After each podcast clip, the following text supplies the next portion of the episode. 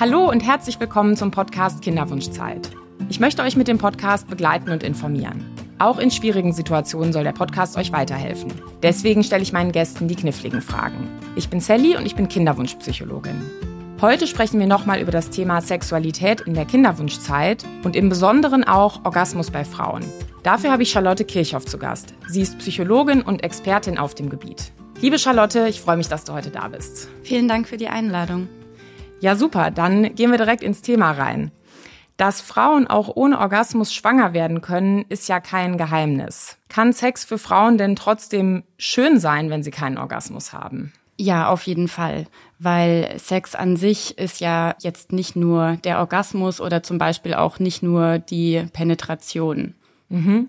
Und in der Kinderwunschzeit ist es ja so, dass für die Paare, ich sag mal, so eine neue Variable mit ins Spiel kommt. Die meisten Paare haben sich ja eine Sexualität angeeignet, die irgendwie von Spaß bestimmt ist oder von Lust und plötzlich kommt der Kalender dazu. Wie blickst du auf diese Situation? Ja, das ist natürlich schwierig, weil dann dann nochmal äh, ein zusätzlicher Druck entsteht, dass äh, an diesen Tagen dann der penetrative Sex stattfinden muss. Aber das bedeutet ja dann noch lange nicht, dass es dann nur der penetrative Sex sein muss. Also man kann davor, danach, währenddessen äh, ja noch ganz viele andere Dinge tun, die vielleicht noch mal mehr zu Lust und Erregung und Spaß führen. Mhm.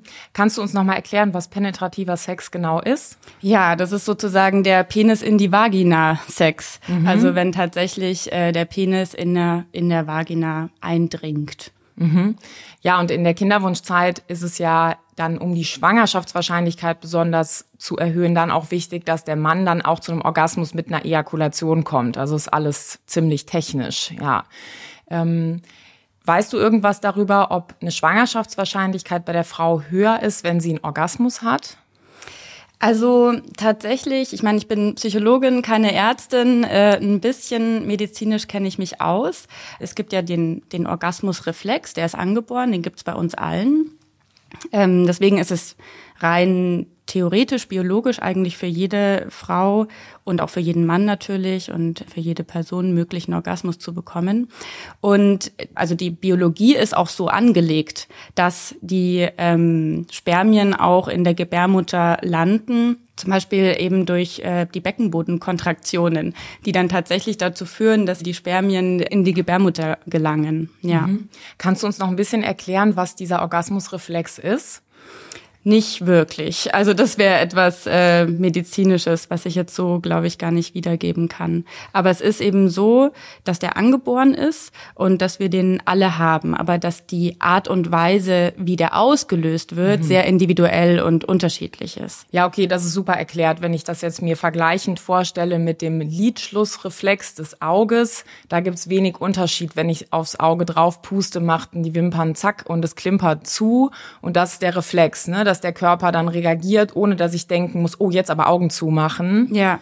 Und das heißt, es gibt einen Orgasmusreflex, aber was ich genau machen muss, also dieser Vergleich mal aufs Auge pusten, so einfach funktioniert's dann nicht. Ganz genau. Also es ist sehr unterschiedlich, wie dieser Reflex dann ähm, auch ausgelöst wird. Es wissen ja wahrscheinlich irgendwie auch alle ZuhörerInnen, dass es unterschiedliche Dinge gibt, die einen erregen. Und äh, bei der einen ist es so, dass sie mehr Druck braucht, bei der anderen ähm, ein bisschen sanfter, bei der einen kreisende Bewegungen. Also es ist ja unter oder, oder auch unterschiedliche Stellungen während des penetrativen Sexes oder allgemein ähm, beim Oralsex. Also es ist ja ganz individuell und unterschiedlich, wie jede Person zu einem Orgasmus auch kommt. Und bei Frauen ist es dann meistens doch ein bisschen ähm, komplexer oder äh, schwieriger. Oder aber auch da ist auch mehr Varianz dabei mhm. als bei den äh, Männern, um einen Orgasmus zu bekommen. Mhm. Und wenn jetzt der Orgasmus und der zugehörige Orgasmusreflex ausgelöst ist, reagiert dann auch jedes Organ oder jeder Organteil von Frauen genau gleich oder gibt's da auch nochmal Unterschiede? Naja, es gibt ja das wunderbare Sexualorgan, die Klitoris. Und ich empfehle allen HörerInnen, die anatomisch die Klitoris noch nie gesehen haben, das mal zu googeln, weil die nämlich ganz anders ausschaut, als man noch bis vor kurzem, also gar nicht so lang her, wusste, wie sie ausschaut. Das ist tatsächlich das größte Sexualorgan, ähm, das es gibt und die erstreckt sich im ganzen Genitalbereich der Frau und unter anderem auch mit zwei so Schenkeln um die Vagina auch herum. Also Vagina ist ja der äh, Vaginalgang innen drinnen innerhalb und die Vulva ist so das ganze Organ. Genau. Wenn der Orgasmus ausgelöst ist und dieser Reflex quasi abläuft, ist das dann bei allen Frauen gleich oder ist es auch ein bisschen unterschiedlich, wie diese gesamte Kaskade von Reaktionen dann abläuft oder was da überhaupt passiert? Genau, also es gibt, wie gesagt, eben dieses tolle Organ, die Klitoris, und die kann an unterschiedlichen Stellen ähm, auch erregt werden und eben nicht nur an dem sogenannten G-Punkt, so dass den mini kleinen Teil, den Kopf sozusagen, den man sieht, der aber natürlich auch ein Bereich ist, der ja besonders geeignet ist, auf jeden Fall, um zum Orgasmus zu kommen. Und ähm, das ist eben, wie gesagt, dann von jeder Frau zu Frau unterschiedlich, was ihr wie wo gefällt, wo erregbare Zonen sind. Und wenn aber ein Orgasmus stattfindet, dann das alle, die das schon mal erlebt haben, das ist ein Feuerwerk. Also da wird super viel ähm, auch an äh, Hormonen ausgeschossen und ausgestoßen, an äh, Dopamin, an Noradrenalin. Also das ist so ein wirklich richtig ja neurochemischer Cocktail, der da ähm, auch nicht nur in dem genitalen Bereich, sondern im ganzen Körper auch ähm, ausgelöst wird. Aber auch das ist wieder äh, wird sehr unterschiedlich wahrgenommen und das ist auch das Schwierige daran daran, das genau irgendwie zu definieren, auch einen Orgasmus an sich zu definieren, weil der einerseits so unterschiedlich abläuft und andererseits, was bestimmt die HörerInnen auch kennen, die Orgasmen erlebt haben, dass so die eigene Wahrnehmung und Beobachtungsfähigkeit währenddessen auch gar nicht mehr so richtig ähm, präsent ist und da ist, weil es einfach, weil so viel auf einmal irgendwie passiert. Also es lässt sich auch rein wissenschaftlich, ist da die Forschung schon wirklich lange dabei, um zu gucken, was ist da eigentlich los. Also es lässt sich noch gar nicht ähm, per se so bis zum Ende hin irgendwie alles erklären, was da eigentlich los ist. Mhm. Und du hast erwähnt, dass der Orgasmus bei Frauen auch so rhythmisches Zusammenziehen dann zum Beispiel vom Gebärmutterhals oder der Gebärmutter mitmachen kann und dass das den Spermien auch hilft. Kannst du das noch mal ein bisschen beschreiben? Ähm, also beim Orgasmus an sich findet eine Kontraktion von den Muskeln und bei Frauen von den Beckenbodenmuskeln, bei Männern bestimmt auch, aber bei Frauen vor allem von den Beckenbodenmuskeln statt und die können die Spermien weiterleiten und helfen denen sozusagen dahin zu kommen, wo sie hin sollen. Mhm. Ja. Ja. Ja, und ich glaube, jetzt könnte man ja voreilig irgendwie denken, oh wow, Sex mit Orgasmus bei der Frau erhöht bestimmt super viel die Schwangerschaftswahrscheinlichkeit. Was man aber nicht vergessen darf, ist, Frauen sind einfach von der Anatomie her von Frau zu Frau total unterschiedlich. Bei einer größeren Frau kann die Vagina viel länger sein, die Spermien müssen weiter schwimmen, aber auch bei einer größeren Frau kann sie kürzer sein, dann äh, die Beschaffenheit des Schleims spielt eine Rolle, natürlich auch die Beschaffenheit des Ejakulats und der Spermien spielt eine Rolle. Das heißt, jetzt so schnell den Schluss zu ziehen, aha, ähm, Sex mit Orgasmus hat bestimmt eine höhere Schwangerschaftswahrscheinlichkeit, das wäre viel zu kurz gegriffen. Und du hast ja auch gesagt, der Orgasmus selbst ist schwierig zu umgrenzen und schwierig zu beforschen. Und deswegen Studien, die das wirklich auf einer hohen Qualität nachweisen können, die bräuchten ja erstmal als Vorbedingung, dass man sagen kann, ganz genau solche Orgasmen gucken wir uns an. Genau, und das ist nicht möglich. Ja. Und ähm, was ich vielleicht auch noch dazu ergänzen kann, ist, dass die Kontraktion bei einem Orgasmus zwar dazu helfen kann, aber die Gebärmutter an sich schon allein als wie so eine Art Aufzugfunktion hat. Und das ist unabhängig auch vom Orgasmus. Aha, ja, das ist auch nochmal wichtig, ja. Also ich glaube, ähm, diese Komplexität, die ist wichtig da zu berücksichtigen, damit jetzt nicht die Hörerinnen und Hörer denken, oh weia, haben wir alles falsch gemacht, kann nicht funktionieren, ist nicht so. Und mein Kenntnisstand ist äh, zum aktuellen Zeitpunkt, dass es eben keine Studien gibt, die sagen, dass Sex mit Orgasmus eine höhere Schwangerschaftswahrscheinlichkeit hat. Wahrscheinlich hat es eher was damit zu tun, dass Paare, die generell eine, sage ich mal, freuderfülltere, schönere Sexualität haben, die dann auch mehr mit Orgasmen, ich sag mal, aus geschmückt ist, die haben wahrscheinlich öfter Sex und haben deswegen eine größere Schwangerschaftswahrscheinlichkeit. Sowas könnte ich mir vorstellen. Ja, auf jeden Fall. Und da ist es ja auch so, wie du an, eingangs ja auch schon gefragt hast, was macht man denn jetzt, wenn man diesen kleinen Zeitpunkt hat, wo man auf jeden Fall penetrativen Sex haben muss, damit man schwanger werden kann. So wie kann man das für sich besser gestalten, dass das auch nicht so ein Druck oder vielleicht so eine Verpflichtung erzeugt, sondern ähm, dass man in dieser Zeit eben aber auch trotzdem schaut, wie können wir ein äh, zufriedenes Sexleben für uns gestalten. Und da ist es einfach oft ähm, auch so, dass da ein Orgasmus dazu verhelfen kann, dass es nochmal mehr Spaß macht oder dass man noch mal mehr Lust hat, das tatsächlich auch in den Zeiten dann auch trotz genauem Zeitpunkt da Lust drauf hat. Ja, genau. Und um die Schwangerschaftswahrscheinlichkeit zu erhöhen, da haben wir in einer anderen Folge drüber gesprochen, gibt es nämlich zwei Methoden, wenn die Paare das über Sex zu Hause probieren. Einmal ist es, was du gerade erwähnt hast, nämlich genau dieses fruchtbare Fenster zu treffen. Und es gibt aber auch Studien, die zeigen, dass wenn Paare jeden zweiten Tag Sex haben, dass sie dann auch eine sehr gute Schwangerschaftswahrscheinlichkeit haben. Und da ist halt wichtig, dass man als Paar halt guckt, okay, in der Zeit, wo wir Sex nach Lust und Laune hatten, gehörten wir eher zu den alle zwei Tage Pärchen oder gehörten wir eher zu den einmal in der Woche Pärchen? Und dann kann man sich, glaube ich, ganz gut selber zuordnen, welche Strategie man macht. Ja, ja, genau. Ich, ich glaube, dass es wirklich wichtig ist, dass da jedes Paar für sich herausfindet, wie es am besten ist. Ähm, es ist aber schon auch so, dass wenn man sich dann mehr damit beschäftigt, wenn man auch weiß, was, was einem gefällt, ähm, wenn man auch weiß, wie man zu einem Orgasmus kommt, den dann auch bekommt, dass man vielleicht auch schneller wieder Lust darauf hat. Und das könnte ja auf jeden Fall auch dazu helfen, dann in dieser Zeit dann wirklich auch ähm, Sex zu haben, penetrativen Sex. Aber worüber wir jetzt ja auch noch gar nicht gesprochen haben, was mir auch wirklich wichtig ist, ist, dass wenn wir jetzt vom Orgasmus sprechen, sprechen wir überhaupt nicht davon, dass der Orgasmus während der Penetration stattfinden muss. Was ja bei vielen Frauen ja tatsächlich auch gar nicht der Fall ist, dass sie sagen, sie haben da Schwierigkeiten überhaupt bei der Penetration zu einem Orgasmus zu kommen.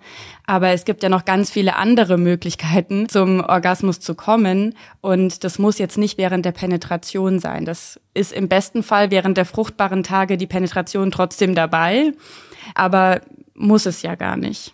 Und wie finde ich heraus, wie ich dahin komme? Ja, also es ist ja so, dass wir im besten Fall schon während unserer Kindheit, Jugend ähm, anfangen, uns irgendwie selbst zu erkunden, zu merken, oh, das fühlt sich ja irgendwie gut an, wenn ich mich da und da berühre, wenn ich das und das mache. Also erstmal ist es total wichtig, sich selbst zu kennen, auch zu wissen, was gefällt mir, was gefällt mir nicht, wie bringe ich mich selbst zur Erregung. Also bevor man mit einem Partner, einer Partnerin oder in einer Partnerschaft anfängt, äh, sich darüber Gedanken zu machen oder zu merken, das funktioniert vielleicht nicht so, wie ich es mir wünschen würde, ist der allererste Schritt für sich selbst herauszufinden, was erregt mich. Und da ist sogar noch mal ein Schritt davor, erstmal auch überhaupt seinen eigenen Körper kennenzulernen. Also manchmal fängt es sogar eben auch erst da an, dass man überhaupt erstmal weiß, wie sieht's da unten in Anführungszeichen. Ja. Ich mag das eigentlich nicht, wenn man von da unten spricht, sondern wenn man es wirklich auch klar ausdrückt. Also wie sieht meine meine Vulva aus und wo ist auch anatomisch etwas? Also ich kann nicht oft genug von der Klitoris sprechen, weil das einfach so ein tolles Organ ist, was ganz viele einfach überhaupt noch gar nicht irgendwie wissen. Und gerade eben auch, was ist der Unterschied zwischen der Vagina und der Vulva? Wo sind denn eigentlich meine Beckenboden? Und vor allem auch, wie kann ich die spüren? Also gerade wir Frauen können ja eigentlich ganz deutlich und sollten ja sogar auch, rein medizinisch wird uns ja auch gesagt, sollen wir auch Beckenbodentraining regelmäßig irgendwie machen. So, wo ist der überhaupt? Wie kann ich den anspannen? Wie kann ich den entspannen? Also das fängt schon sozusagen erstmal überhaupt beim eigenen Körper an. Mhm. Und wenn jetzt eine Hörerin zuhört oder vielleicht auch Partner, Partnerin von einer Hörerin, die denkt, oh Mist, das hat in meiner Jugend nicht stattgefunden und so richtig viel Spaß hat mir das auch nie gemacht. Und eigentlich jetzt in der Kinderwunschzeit ging es erst los mit dem Partner oder in der Partnerschaft wirklich mit vermehrtem Sex und da, dass man vielleicht an eine Grenze stößt. Was rätst du denen denn? Ist es für die zu spät oder ist jetzt die beste Zeit anzufangen? Auf keinen Fall ist es zu spät. Es ist nie zu spät. Und wenn eine 80-jährige Frau zuhört und das noch nicht getan hat, dann soll sie das auch machen. Oder ermutige ich sie dazu. Also das auf keinen Fall. Es ist nicht zu spät. Ich glaube, es ist einfach vor allem wichtig, erstmal auch überhaupt sich ja zu trauen, Gedanken darüber zu machen und ähm, sich darüber ähm, zu informieren. Ich glaube, das ist erstmal so der allerwichtigste Schritt. Deswegen bin ich auch so froh, dass du mich eingeladen hast zu dem Interview, um darüber zu reden, weil über Sex reden, Sexualität, Orgasmen ist ja also es ist zum Glück schon sehr viel geläufiger, aber einfach immer noch ein großes Tabu. Und das kann einfach schon direkt bei der sexuellen Aufklärung anfangen, dass die eben nicht so stattfindet oder dass es vielleicht auch in der Familie nicht so viel darüber gesprochen wird. Ähm, in der Schule gibt es zwar die Sexualaufklärung, aber die ist auch äh, mehr als dürftig auf jeden Fall. Wird aus meiner Perspektive, ja, glaube ich, dass das ähm, immer noch irgendwie so der Fall ist. Zumindest ähm, sehe ich das bei vielen meiner PatientInnen ähm, und in dem Fall weibliche PatientInnen, die ja da einfach, wo es wo es daran mangelt und fehlt. Das ist erstmal das eine, aber das andere ist, das kann man immer auf jeden Fall aufholen. Aber deswegen war es mir so wichtig, quasi wie so von der Reihenfolge, so wenn es in der Partnerschaft nicht klappt, dann geht es jetzt nicht erstmal nur um die Partnerschaft. Es kann natürlich auch nochmal ganz viele unterschiedliche Gründe haben. Sei es zum Beispiel eben so ein Druck, ich muss jetzt an diesem Tag Sex haben für Frauen, die Kinder bekommen möchten. Aber dass es da einfach wirklich wichtig ist, erstmal bei sich selbst zu gucken. Und dann kann es sozusagen weitergehen, indem man das, was man bei sich selbst herausgefunden hat oder eben vielleicht sogar eh schon längst weiß, dem Partner kommuniziert. Mhm. Und ist es denn trotzdem okay, wenn man jetzt sagt, ah ja, okay, cool, jetzt zum Beispiel durch den Podcast habe ich verstanden, dass ich da nochmal mehr hingucken will. Aber ich weiß, in unserer Sexualität, es ist irgendwie schwierig und vielleicht ähm, es macht mich nicht so stark an, die vaginale Feuchtigkeit ist nicht da. Würdest du dann sagen, bitte sowas nicht machen, wie dann mit Gleitgel sich einfach aushelfen? Oder kann man ruhig beides machen, sich selbst besser kennenlernen und ein paar technische Hilfsmittel benutzen? Na klar, also ähm, ich glaube, am Ende ist es wirklich das Wichtigste, dass äh, jede Person sich dabei wohlfühlt. Also wenn dann das Gleitgel verwendet wird und es trotzdem weh tut oder man eigentlich überhaupt keinen Spaß hat und keine Lust und das gerade wie eine Verpflichtung wahrnimmt, dann finde ich auch hilft das Gleitgel bestimmt auch nicht und würde ich dann nicht dazu raten. Aber wenn man das miteinander kombiniert, es ist ja nie auch irgendwie immer nur so eine Sache und die hilft dann, sondern die Kombination aus unterschiedlichen Dingen. Manchmal gibt es ja sogar auch äh, medizinische Gründe, warum die Vagina vielleicht nicht, ähm, nicht feucht genug ist, wo man mit mit einem Leitgel weiterhelfen kann. Aber prinzipiell bin ich schon auf jeden Fall eine Freundin davon, erstmal zu gucken, okay, was ist denn überhaupt die Ursache? Warum werde ich denn gerade nicht feucht? Und meistens finden sich halt dann doch viele Dinge, die man erstmal ändern kann, bevor man überhaupt zu einem Gleitgel greifen muss. Ja, ja, oder wie du es auch vorhin erklärt hast, der genussvolle Teil der Sexualität, der darf ja ruhig auch nach der Penetration mit einer Ejakulation vom Mann noch stattfinden. Also Ganz das heißt genau. ja nicht, ne, Mann hat Orgasmus gehabt, äh, Sperma ist drin fertig, sondern man kann halt das eine tun und das andere nicht lassen. Ich glaube, das ist nicht ganz so einfach zu verstehen. Ne? Als Psychologin arbeiten wir auch immer viel damit weg vom Schwarz-Weiß-Denken und in alle Grauzonen. Absolut. Da ist es ja auch so, dass es zum Beispiel möglich ist, dass wenn es wirklich zu so einer, ähm, dann zu diesem, wir sprechen immer genau von dem Zeitpunkt, den fruchtbaren Tagen, da muss der Sex jetzt stattfinden, dass man sich da auch spielerisch ran wagen kann, sozusagen, dass man vielleicht auch eine Art Routine entwickelt. Also, dass zum Beispiel es erstmal darum geht, dass die Frau befriedigt wird und zum Orgasmus kommt und ähm, dann sozusagen das Ende die Penetration ist. Oder andersrum so. Ähm, aber auch je nachdem, wie man ja auch gerade Lust hat, es ist ja auch total unterschiedlich. Also Sex läuft ja auch nicht, also kann natürlich immer gleich ablaufen, aber muss nicht immer gleich ablaufen. Also Hauptsache, man in diesen Tagen schafft es irgendwie so, die Penetration zu integrieren, dass es auch trotzdem Spaß macht, dass es Freude macht. Ja, oder selbst wenn die Freude nicht so groß ist, dass man zusammen sich hinterher in die Augen gucken kann und sagt, haben wir gut hingekriegt. Ja, genau. Also, das stimmt, du hast voll recht. Es ist jetzt auch nicht, es muss nicht jeder Sex die ganze Zeit immer total lustvoll und erregend und alle sind feucht und also das, das muss ja überhaupt nicht sein. Gerade wenn es eben auch einfach wirklich um Sex nach Vorschrift wollte ich schon fast sagen, also nach Zeitplan gehen muss, ähm, das ist ja auch ganz oft so, dass, dass es so aufgebauscht ist. So, ich muss jetzt jedes Mal einen Orgasmus haben. Es muss jetzt jedes Mal die größte äh, Intimität und Feuerwerksache sein ich finde, da ist es auch wirklich vielleicht sogar auch echt eine, eine Chance für Paare in der Kinderwunschzeit, weil sie müssen sich ja dann damit auseinandersetzen. Mhm. Sie müssen sozusagen quasi Sex haben, penetrativen Sex haben und können das als Chance sehen, auch dann darüber zu kommunizieren und zu experimentieren, weil das ist ja eigentlich das Schöne. Sex ist ja so ein riesengroßer Raum, was es sein kann. Ja, meine Erfahrung ist auf jeden Fall, dass, dass ganz, ganz viele von diesem riesengroßen Raum nur ganz wenig irgendwie so tatsächlich bisher ausprobiert haben. Und sei es darum zum Beispiel, dass bei sehr vielen Menschen der Sex vorbei ist, wenn der Mann gekommen ist. Mhm. Und das ist ja eigentlich also ich finde das eigentlich irrsinnig, dass das, dass sich das so etabliert hat, dass das sozusagen das Ende ist. Mhm. Und ähm, Genau, da, das ist mir einfach irgendwie wirklich so eine, so, ja, eine, eine Herzensangelegenheit, dann eine Offenheit für zu entwickeln, was dann noch eigentlich alles möglich ist. Ja, ja, und ich glaube, ein wichtiger Aspekt dabei ist, das ist jetzt nicht nur begrenzend für den Möglichkeitenraum von Frauen. Und in meinem Kopf ist gerade so eine Art Museum entstanden, wo jemand nur ins erste Zimmer gegangen ist ähm, auch Männer sind ja von diesem Narrativ, also diese Geschichte, wenn der Mann eine Ejakulation gehabt hat, ist der Sex vorbei. Also das begrenzt ja auch den Möglichkeitenraum von Männern. Und ich glaube, es gibt ja lange schon so ähm, Praktiken wie Tantra oder so, wo nochmal auch schon seit Jahrtausenden bekannt ist, dass ein Mann sogar eine Ejakulation haben kann, ohne dass er eine Erektion hm. hat. Aber das ist irgendwie total verloren gegangen hm. aus dem, was so ja, vielleicht irgendwie in dem Allgemeinverständnis von Sexualität vermittelt wird. Und du hast eben über die Schulaufklärung gesprochen. Ich glaube, da geht's halt viel zu viel für die Jugendlichen um Verhinderung von ungewollten Schwangerschaften. Ja.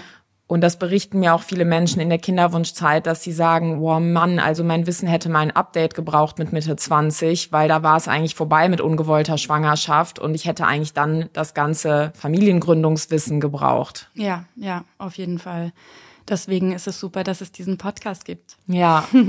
Und unsere Hörerinnen und Hörer, die in der Kinderwunschzeit sind, sind ja oft schon lange mit ihrem Partner oder Partnerin zusammen. Vielleicht hören jetzt welche zu und denken, uh, da wäre bei uns vielleicht noch was möglich, vielleicht könnten wir was anders machen. Wie kann man das denn ansprechen, ohne seinen Partner oder Partnerin zu verletzen? Ja, das ist natürlich eine Sache, die einfach ja schon sehr schambehaftet ist. Aber ich denke, wenn die Frau selbst schon für sich besser weiß, was ihr gefällt, was, ähm, was sie erregt, wie sie sich auch selbst befriedigt. Also das findet man ja auch ganz viel über Selbstbefriedigung einfach erstmal heraus. Dann ist es so, dass ähm, innerhalb einer Partnerschaft, dann während dem Sex, es dann viel schwieriger ist, das zu bekommen, weil der Partner ja vielleicht gar nicht weiß, was ihr gefällt.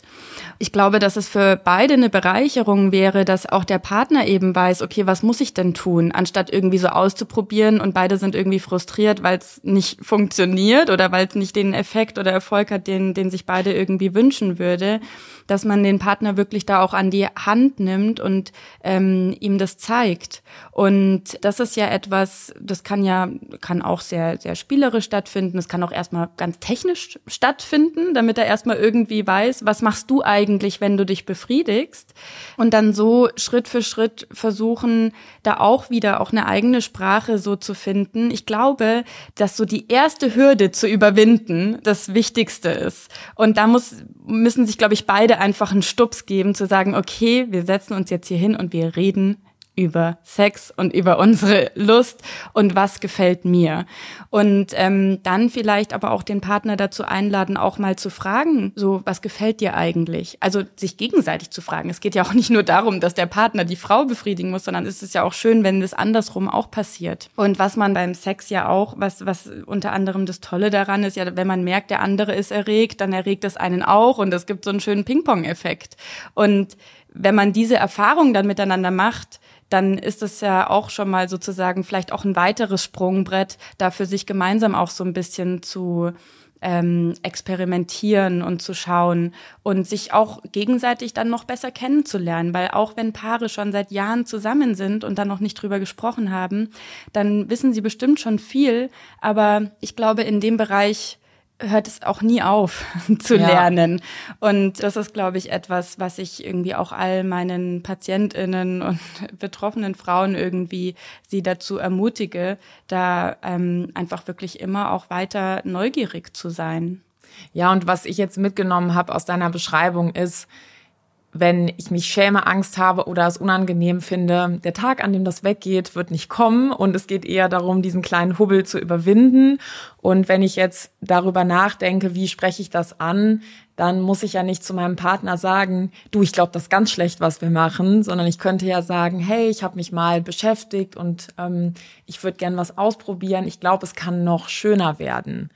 Genau, dass man gar nicht so sagt, so, wenn du das machst, finde ich das doof oder das bringt mir gar nichts oder es tut mir sogar vielleicht weh, sondern dass man eher dann zeigt, ich mache das und das oder auch tatsächlich die Hand nimmt oder leitet, dass man von sich selbst spricht. Das ist ja eigentlich immer auch überall so, dass es besser ist, auch in der Kommunikation, wenn man erstmal von sich spricht, anstatt irgendwelche Botschaften zu senden, sondern dass man eher sagt, also ich mache das so und so, wollen wir es mal gemeinsam probieren, anstatt ich will nicht, dass du das so machst, sondern ja. eher halt natürlich positiv framen, so lass uns das doch mal so versuchen. Das hat bei mir schon immer ganz gut funktioniert, wenn ich das alleine gemacht habe. Ja, ja, und wenn man dann was zeigt, kommt man eigentlich sehr schnell an so eine spielerische Situation, weil wenn man jemanden gegenüber sitzen hat und dem versucht, wenn er einem gegenüber sitzt, mit der Hand was zu zeigen, die Hand ist dann in der anderen Richtung wie meine eigene Hand. Das heißt, dann muss man mal ein bisschen gucken, ob man sich hintereinander stellt, den Arm hintenrum um die Taille oder die Hüfte macht und so weiter. Und dann ist man eigentlich ziemlich schnell in einer Situation, wo man den ganzen Raum um sich herum wahrnimmt und vielleicht merkt, hey, im Liegen ist gar nicht so gut. Ne? Und es ist, glaube ich, selten so, dass man dann die Bedienungsanleitung für so geht mein Solo-Sex bitte genauso machen. Das ist ja, nicht das Ergebnis. Genau. Vor allem, was ja dann auch noch dazu kommt, wir reden ja jetzt viel dann irgendwie auch so über technische Dinge, die auch total wichtig sind. Aber wenn dann sowas passiert, dann macht man gemeinsam die Erfahrung. Da ja, taucht äh, Intimität auf, Geborgenheit, eigene, ja, so vielleicht sogar auch, wenn man sich traut, über eigene sexuelle Fantasien zu sprechen, weil die an sich, eigene Gedanken sind ja auch schon, können ja auch schon sehr erregend sein oder dass man irgendwie auch sagt, ich fände das total toll, wenn du das und das machst. Das macht mich total an. Und das ist dann, wie ich vorhin auch schon meinte, ja so eine Wechselwirkung und so ein Ping-Pong-Effekt. Und das, ähm, dann hat man einfach, ja, so eine gemeinsame, schöne Erfahrung und dann eben auch eine Erinnerung, die dann oft auch Lust auf mehr macht. Ja, und in der Situation wird ja ganz viel Vertrauen geschenkt. Und wenn viele Dinge passiert sind, die von der Beziehung viel abverlangt haben und die Kinderwunschzeit ist eine Zeit mit einfach einem Riesenhaufen an Aufgaben, jemandem das zu Vertrauen zu schenken, indem man sagt, ähm, ich sag dir, was ich gerne mag oder ich sag dir, welche Gedanken mich erregen, da öffnet man sich ein Stück und die Angst vor Ablehnung, die ist ganz normal, auch in einer langen Partnerschaft. Und dann zu merken, hey, ich werde nicht abgelehnt, der andere begegnet mir mit Interesse, das kann die Beziehung unheimlich stärken. Ja, total. Also ich glaube, dass es wirklich auch extrem wichtig ist, erstmal per se, dass man sich wohlfühlt mit dem anderen und dass man auch das Gefühl hat, der interessiert sich auch dafür. Das muss, glaube ich, erst, das muss erstmal wirklich auch so eine, so eine gemeinsame Basis sein, auf der man dann wirklich äh, aufbauen kann. Ja, und Interesse kann man zum Beispiel daran sehen, dass jemand dann zustimmt, wenn man sagt, hey, wollen wir mal darüber reden, nehmen wir uns mal Zeit dafür. Ne? Also das Interesse ist dann auch nicht in irgendwelchen total komplexen Signalen enthalten, Nein, sondern sich ja. Zeit nehmen und sagen, ja, okay, können wir machen das, ne? Also, ja. Ähm, und du hast jetzt eben kurz angesprochen, ähm, dass es ja auch sein kann, dass Frauen, natürlich auch Männer, ne, schon wissen, welche Dinge ihnen mehr gefallen, weniger gefallen oder was zum Beispiel auch Schmerzen verursacht. Was für Dinge können denn zum Beispiel Schmerzen beim Sex auslösen? Ähm, also viele unterschiedliche Dinge. Schon allein, wenn es da anfängt, dass eine Frau merkt, das gefällt mir gerade nicht, dann können sich zum Beispiel die Beckenbodenmuskeln so sehr verkrampfen, dass auch ein Eindringen vom Penis oder schon allein ein Finger auch schmerzhaft ist.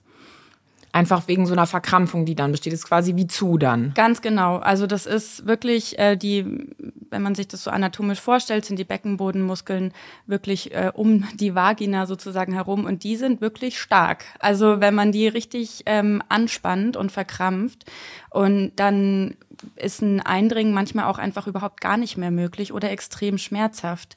Eine ähm, Patientin hat mir mal gesagt, das ist mir so in Erinnerung geblieben, dass sie meinte, ein Eindringen in ihre Vagina fühlt sich dann so an, als ob man einen Tampon in den Arm reinstecken wollen würde.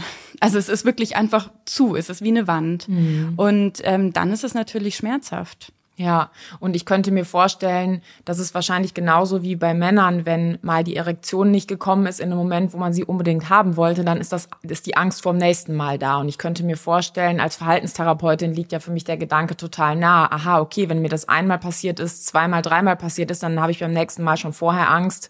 Und dann kann es eben passieren, dass es sich dann so ein bisschen wie verselbstständigt? Genau, also das ist wie so ein Teufelskreis oder auch ein Schmerzkreislauf, was man sich ja irgendwie gut vorstellen kann. Und innerhalb dieses Schmerzkreislaufes passieren noch so ein paar andere Dinge.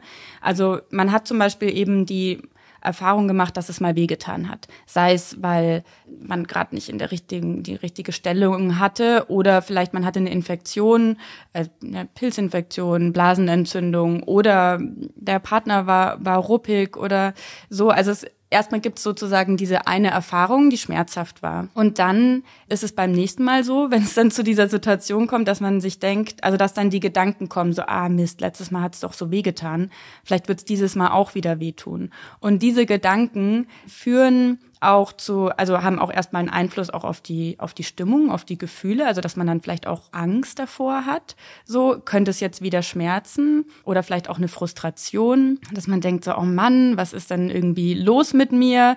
Und das führt dann wiederum dazu, dass der Körper auch anspannt und eben vor allem auch die Beckenbodenmuskeln, also dass die sich wirklich verkrampfen und das kann tatsächlich auch zu einem ganz automatischen Reflex dann ähm, führen, dass allein dieser Gedanke so eine Verkrampfung auslöst und dann ist das doofe, dass es dann natürlich ja auch wieder schmerzt. Also sie machen ja dann wirklich auch die Erfahrung, wenn sie dann wieder penetrativen Sex haben oder wenn etwas in ihre Vagina eindringt, dass es dann auch wieder wirklich wehtut. Und da ist es so, dass dann häufig ein Vermeidungsverhalten anfängt. Also, dass dann solche Situationen eher vermieden werden, dass man keine Lust mehr drauf hat. Und dann hat es auch nochmal mit Dingen zu tun, dass man dann zum Beispiel weniger feucht ist. Dann schmerzt es noch mehr, weil, weil man nicht feucht genug ist. Also, das ist wirklich ein, ein mhm. Teufelskreis, ja, ja, der da entstehen kann. Ja, und das, was du jetzt erklärt hast, das ist ganz klar. Das sind nicht psychisch ausgelöste Schmerzen, sondern es ist so, es gibt diesen psychischen Zustand der Anspannung, dieser, dass ich erwarte, ich habe Angst, dass was Schlimmes kommt und dann reagiert mein Körper und dann sind es wirklich körperliche Schmerzen. Ja, genau. Ja. ja. Und wir haben in anderen Folgen schon mal über die Erkrankung Endometriose gesprochen. Da ist es so, dass aufgrund der Herde, die eine Endometriose bildet, dann tatsächlich auch sein kann, dass Stellen innen im Körper der Frau schmerzempfindlicher sind. In der Regel ist es aber so, wenn die Frauen keine Angst vor dem penetrativen Sex haben, dann können die rausfinden, was genau ist angenehm und unangenehm. Aber wenn eben die Angst da ist, dann kann es sein, dass sich sozusagen auf die paar ungünstigen Stellungen, die es für diese Frau vielleicht gibt oder Arten Sex zu haben, noch eine Angst draufsetzt. Und wenn ich nichts mehr ausprobieren kann, kann ich nicht rausfinden, was geht. Genau. Und meistens ist es sogar so, dass die ähm, Sex dann ganz vermeiden. Also zumindest den penetrativen Sex. Ja. Ja, und jetzt könnte ich mir vorstellen, es gibt manchmal auch Menschen, oder ich weiß das sogar, es gibt manchmal Menschen, die suchen dann aus dieser Bedrängnissituation heraus auch eine medizinische Kinderwunschbehandlung auf, weil eben der penetrative Sex nicht möglich ist. Und das ist jetzt nochmal wichtig für alle Hörerinnen und Hörer. Unsere Message ist nicht, ihr müsst das zu Hause hinkriegen und ihr dürft in dieser Situation keine Kinderwunschbehandlung in Anspruch nehmen. Die Kinderwunschbehandlung muss immer ganz individuell gucken, was ist das Alter der Frau, wie ist der gesundheitliche Zustand des Mannes, wie ist das Spermiogramm und nur weil man weiß, woher ein Problem kommt, heißt es nicht, dass man es dann zu Hause lösen muss. Man kann trotzdem eine Kinderwunschbehandlung aufsuchen und wenn zum Beispiel so eine Situation vorliegt, wo von der gesundheitlichen Situation penetrativer Sex möglich wäre. Also ich meine jetzt, dass man schwanger werden kann mit dem Spermiogramm, was der Mann hat und es aber nicht durchführbar ist, weil man Schmerzen hat, dann kann zum Beispiel eine Insemination funktionieren, weil da ja nur so ein wirklich ganz, ganz super dünner Plastikschlauch dann eingeführt wird. Also wirklich, der hat ein paar Millimeter Durchmesser. Und dazu möchte ich alle Hörerinnen und Hörer ermutigen, also dann nicht zu sagen, ja, wir wissen ja, was das Problem ist, wir haben nicht oft genug Sex, sondern trotzdem medizinische Unterstützung aufzusuchen. Und manchmal, wenn der Druck dann weg ist, weil man weiß, man macht Inseminationen, dass es dann auch nochmal weitergehen kann mit dem Zuhause probieren. Ja, und das ist, glaube ich, so von der medizinischen Seite her und äh, was aber einfach auch möglich ist, wenn es tatsächlich zu Schmerzen beim Sex kommt, da gibt es ja tats also tatsächlich auch eine Diagnose dazu. Das, was wir gerade beschrieben haben, ist Vaginismus. Das ist eine, eine psychische Erkrankung, eine psychische äh, sexuelle Funktionsstörung, die eben diese Verkrampfungen der Beckenbodenmuskulatur ähm, verursacht und den Sex, also den penetrativen Sex schmerzhaft oder unmöglich macht. Und dazu gibt's natürlich auch Behandlungsmöglichkeiten. Also das muss man nicht aushalten oder ganz viele Frauen, die das haben, wissen erstmal auch überhaupt nicht, dass es sich da um eine psychische Erkrankung auch handelt und dass es äh, behandelbar ist, also dass sie was dafür tun können, dass sie nicht einfach nur vielleicht nicht so eine sexuelle Person sind, sondern dass es möglich ist, das auch zu ähm, behandeln und zu bewältigen. Ich fand es voll schön, dass du gesagt hast, sie können etwas dafür tun und nicht dagegen. Das ist nämlich ja. total wichtig. Sie können etwas dafür tun, dass es ihnen besser geht und mehr Spaß macht. Und ja. was kann man denn tun? Genau, also bei Vaginismus ist es so, ähm, vielleicht auch nochmal zur Ergänzung, man spricht von Vaginismus ähm, in dem gerade momentanen Klassifikationskriterium, in dem ICD-10 und auch von ähm, Dyspareunie ist zum Beispiel auch so eine sexuelle Funktionsstörung, wo es auch vor allem so um wiederkehrende oder ständige Schmerzen beim Sex geht, ähm, können übrigens auch Männer haben.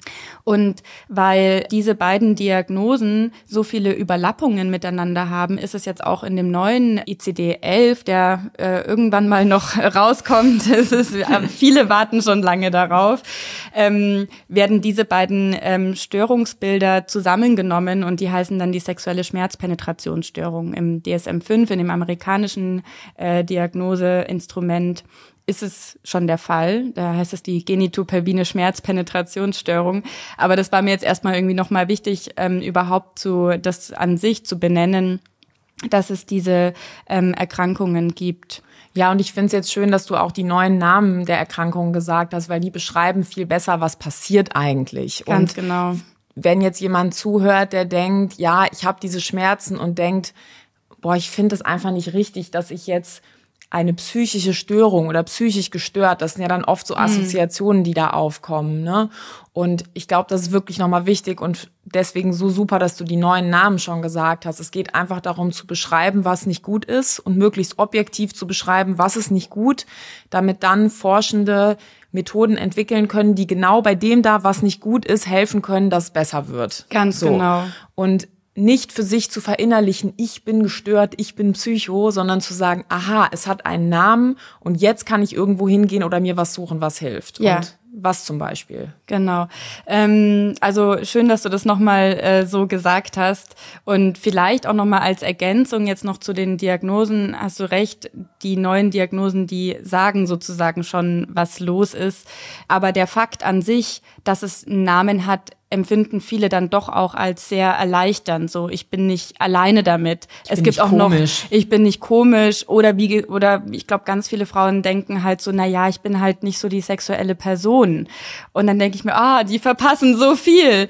Und ähm, deswegen ist es erstmal total wichtig, zu sagen, so du bist damit nicht alleine. Sehr, sehr viele und wahrscheinlich auch weitaus mehr, als die Forschung irgendwie auch so weiß, die Dunkelziffer ist wahrscheinlich extrem hoch, leiden darunter einfach, weil eben noch nicht genug darüber gesprochen wird, weil da noch sehr viel ähm, Scham und Stigmatisierung und Tabuisierung auch stattfindet. Aber deine Frage war, wie kann man es ähm, behandeln? Also es gibt auf jeden Fall Behandlungsmöglichkeiten und die sind meistens ähm, multifaktoriell. Also in der kognitiven Verhaltenstherapie ist auch auf jeden Fall, glaube ich, am häufigsten wird es auch so angewendet. Gibt es einfach unterschiedliche Methoden, Interventionen, die helfen können, den äh, Vaginismus zu bewältigen. Und es ist immer multifaktoriell. Also das man sowohl psychologische als auch physiologische Komponenten sozusagen miteinander vereint. Also weil, wie wir ja vorhin auch schon drüber gesprochen haben, der Schmerz findet ja tatsächlich statt und zwar durch die Beckenbodenmuskeln, die sich so sehr verkrampfen. Also es sind da vor allem auch Entspannungsübungen dabei, Beckenbodenübungen, die dazu helfen können. Aber wie vorhin auch schon erwähnt, geht es wirklich auch erstmal darum, wie sieht mein Körper aus? Wie ist da eigentlich die Anatomie, seinen eigenen Körper auch so äh, selbst zu erkunden und kennenzulernen, um auch ein besseres Gefühl dafür zu bekommen, was passiert da eigentlich wie? Auch diesen Schmerzkreislauf, von dem wir schon gesprochen haben, den besser zu verstehen. Was führt denn eigentlich zu dieser Verkrampfung? Welche individuellen Gedanken Meistens sind es so negative, unangenehme Gedanken, wie jetzt schmerzt schon wieder oder ich kann meinen Partner nicht befriedigen oder so. Also das überhaupt an sich erstmal zu verstehen und dann ähm, ja einen Umgang damit zu finden, wie kann ich mit diesen Gedanken, mit diesen Ängsten umgehen, wie kann ich meinen Körper besser kennenlernen, die Entspannungs- und Beckenbodenübungen und dann ist bei Vaginismus so, dass die Hauptintervention sozusagen ist das äh, Vaginaltraining mit Dilatoren. Also das kann man sich wie so Dildos in unterschiedlichen Größen vorstellen, die dann wirklich so ähm, Schritt für Schritt eingeführt werden, aber eben mit den Skills von den Beckenboden, den Entspannungsübungen, ähm, im besten Fall auch in Kombination mit äh, sexueller Erregung, mit einer feuchten Vagina, dass man sich sozusagen Schritt für Schritt wieder an etwas in der Vagina gewöhnt und lernt, die Beckenbodenmuskeln auch wieder besser zu kontrollieren, dass man eben weiß, was muss ich tun, um die zu entspannen, damit ein Eindringen eben wieder nicht mehr schmerzhaft ist. Mhm. Also quasi dem eigenen Körper wieder beibringen, wie das entspannt ablaufen kann. Ja, und das Eindringen an sich ist ja dann einfach so das, was Angst macht. Also dass es das Angstobjekt sozusagen quasi ist, dass man eben lernt, mir muss das keine Angst machen, sondern im besten Fall kann es sich sogar gut anfühlen. Aber dass man es sozusagen wie für sich auch so wieder umlernt. Ja,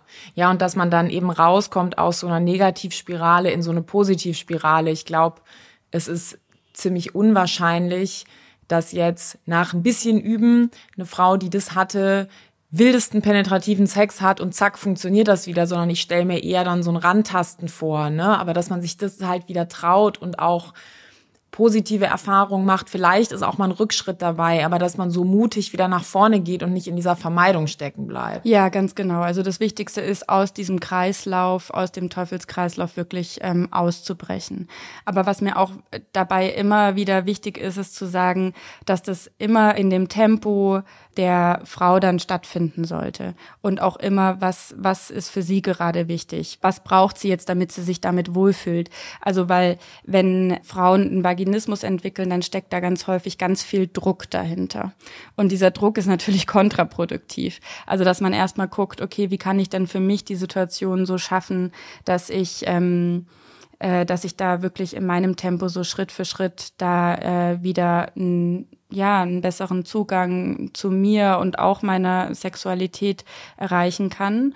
Und ähm, deswegen, ja, fand ich schön, dass wir da jetzt auch schon so viel drüber gesprochen haben, dass es einfach wirklich auch extrem hilfreich ist, dann mit sich selbst auseinanderzusetzen, auch mit seiner eigenen Sexualität, damit man da auch, ja, eine Art irgendwie Lust und Freude wiederentdecken kann oder überhaupt erstmal entdecken kann. Ja, ja, und die Kinderwunschzeit ist ja für viele mit vielen Anforderungen, viele empfinden das auch als Druck behaftet, weil man so viele Termine hat. Und hier möchte ich jetzt unbedingt auch nochmal die Angst nehmen, wenn man in eine Kinderwunschklinik geht und sagt, Sexualität funktioniert nicht, ich glaube, ich habe einen Vaginismus, dann wird eine Kinderwunschärztin oder Arzt nicht sagen, super, lösen Sie das selbst, ich biete Ihnen keine Behandlung an, sondern die Ärztin oder der Arzt wird basierend auf Spermiogramm des Mannes, Alter der Frau, Dauer des Kinderwunsches dann sagen, okay, was machen wir denn jetzt?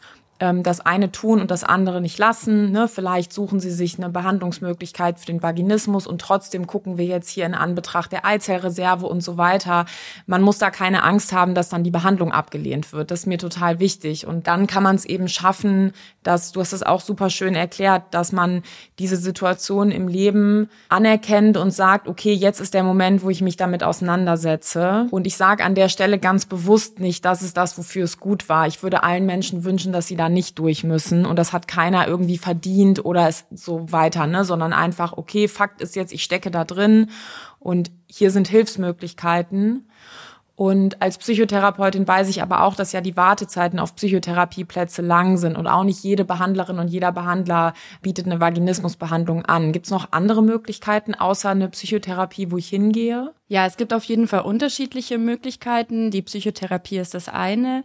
Es gibt aber auch noch ähm, zum Beispiel die Sexualtherapie. Also das ist dann wirklich nochmal ähm, spezifischer.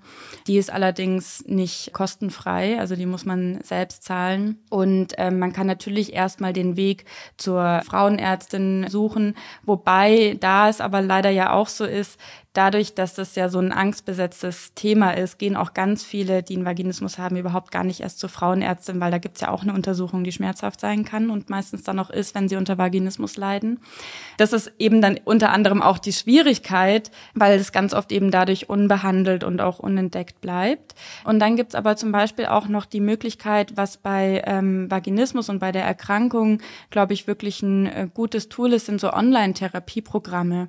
Also wo du dann wirklich von zu Hause aus online bei einem Programm mitmachen kannst und das alles, was ich ähm, jetzt vorhin er erwähnt habe, was, was so wichtig ist für die Behandlung von Vaginismus, du da online sozusagen Schritt für Schritt begleitet wirst. Und diese Programme sind ja so qualitätsgeprüft und werden dann auch von der Krankenkasse erstattet, richtig? Ja, ganz genau. Also das sind die digitalen Gesundheitsanwendungen. Das ist ein äh, sozusagen Fachbegriff, die gibt es seit 2020 und die sind erstmal durch das BfArM, das ist das Bundesinstitut für Arzneimittel und Medizinprodukte, ähm, haben dann langen Prozess durchlaufen, wo eben geprüft wird, auch ähm, die wissenschaftlichen Studien dahinter sozusagen ähm, nochmal ordentlich geprüft werden, hat das hier alles Hand und Fuß. Und wenn die sagen, ja, hat's, dann wird es als DIGA gelistet und dann können sowohl Ärztinnen als auch Psychotherapeutinnen bei psychischen Erkrankungen das via Rezept ähm, verschreiben und ähm, dann wird es wirklich äh, kostenfrei von jeder Kranken, also von jeder gesetzlichen Krankenkasse übernommen. Das ist auch ein anderes Kontingent als jetzt zum Beispiel eine Psychotherapie. Also das eine schließt das andere auch nicht aus. Ja, das ist total wichtig. Das heißt, wenn ich zum Beispiel jetzt keinen Psychotherapieplatz bekomme, sondern nur mal so eine Probatoriksitzung, dann kann da im Rahmen ja auch eine Verschreibung stattfinden oder sogar die Hausärztin könnte es verschreiben. Und in dem Programm ist ja das drin, was auch in der Verhaltenstherapie schon beforscht ist. Das heißt, wenn ich mich jetzt frage, hm, habe ich denn die Diagnose ja oder nein, ich weiß es gar nicht, dann kann ich auch erstmal vielleicht mir ein Buch kaufen, darüber lesen und verstehen, was ist da drin und wie ist das beschrieben, wenn Frauen das haben und so ein bisschen mehr verstehen. Und dann bin ich wieder so ein bisschen auf den Weg einfach gegangen. Und vielleicht hat mir so ein Buch oder eine ein Buch kann ja auch ein Online-Kurs oder so sein. Das ist ja egal, in welchem Medium das stattfindet, dass ich mich ein bisschen rantaste und gucke, glaube ich, ich habe das wirklich in so einer Ausprägung wie eine Erkrankung oder helfen mir Sachen, die jetzt nicht medizinisch geprüft sind, aber genauso aus dem verhaltenstherapeutischen Repertoire und dann halt Schritt für Schritt rantasten. Und da wäre ich total zuversichtlich, dass ähm, jede Frau da Besserung für sich erreichen kann. Ja, auf jeden Fall. Das kann einfach wirklich ein erster Schritt sein und das kann ähm, sein, dass so ein Online-Therapieprogramm erstmal irgendwie das bringt, was, was man irgendwie gerade braucht. Und wenn es nur das ist, so ich bin damit nicht alleine, es, es kann behandelt werden, ich kann was dafür tun. Und wenn man aber währenddessen zum Beispiel merkt, ich brauche, ich will da eigentlich nochmal genauer hingucken, ich will da auch mit jemandem drüber reden, vielleicht sich dann auch mehr traut, dann darüber zu reden, ist es auch auf jeden Fall möglich, dann im Anschluss sozusagen noch eine Psychotherapie zu machen, eine Sexualtherapeutin, Therapeut aufzusuchen. Oder zum Beispiel ist es auch möglich, und das machen auch mehrere BehandlerInnen, dass man zum Beispiel parallel macht. Also, dass man eine ambulante Psychotherapie hat, wo vielleicht nicht nur der Vaginismus Thema ist. Es ist auch ganz oft so, dass ähm, komorbid noch andere Erkrankungen da sind. Also, das bedeutet, dass ähm, zum Beispiel auch noch eine Depression oder eine andere Angsterkrankung, Angststörung dahinter steckt oder parallel mit dabei ist sozusagen, also dass man sozusagen beides hat, dass es zum Beispiel sehr ähm, hilfreich ist, auch während der Behandlung dann noch zu wissen, okay, es gibt aber da auch noch ein Online-Tool, das das mit behandelt. Ja, und das Gleiche gilt, wenn man jetzt zum Beispiel in einer Beratungsstelle eine Kinderwunsch, behandlungsbegleitende Beratung aufsucht. Alle diese Sachen schließen sich nicht aus, sondern es ist halt ein Riesenbaukasten. Und es, ich glaube, das haben wir jetzt mit der Folge auch geschafft, dass wir eben mal gesagt haben, so, Baukasten auf. Ne? Nicht jeder, der ein Problem hat, ist krank. Aber wenn man vielleicht doch glaubt, man ist in der Ecke, dann gibt's da auch Hilfe und einfach eher ein bisschen mit einer forschenden Haltung da dran zu gehen und zu sagen, ich guck mal, was besser werden kann. Ja, genau. Und darüber reden. Ja. Also, dass es nicht sozusagen alles im Kopf bleibt, sondern dass man da eine eigene Sprache für sich auch findet, weil ähm, es in den allermeisten Fällen auf jeden Fall äh, Hilfe gibt. Ja, und ich glaube, unsere Podcast-Folge kann ja ein Stein des Anstoßes dafür sein. Wenn man jetzt denkt, boah, peinlich, ich finde gar keine Worte, dann hört gerne unsere Folge nochmal zusammen und tauscht euch darüber aus, wie ihr das findet, was wir jetzt gesagt haben. Das kann ein erster Einstiegspunkt sein, weil wir ja ein bisschen fast wie bei euch zu Hause mit am Tisch sitzen. Vielen Dank, liebe Charlotte, dass du dir die Zeit genommen hast, um mit mir zu sprechen. Liebe Hörerinnen und Hörer, wenn ihr euch ein Thema wünscht, dann schreibt an 416r.bmfsfj.bund.de. Die E-Mail-Adresse findet ihr in der Episodenbeschreibung. Dieser Podcast ist Teil eines Unterstützungspakets und zwar vom Informationsportal Kinderwunsch. Auch diesen Link findet ihr in der Episodenbeschreibung. Abonniert den Podcast auf dem Podcast-Player eurer Wahl und, wenn er euch gefällt, gebt ihm eine 5-Sterne-Bewertung. Das hilft uns, noch mehr Menschen mit dem Thema zu erreichen. Vielen Dank fürs Zuhören und ich freue mich schon auf die nächste Folge.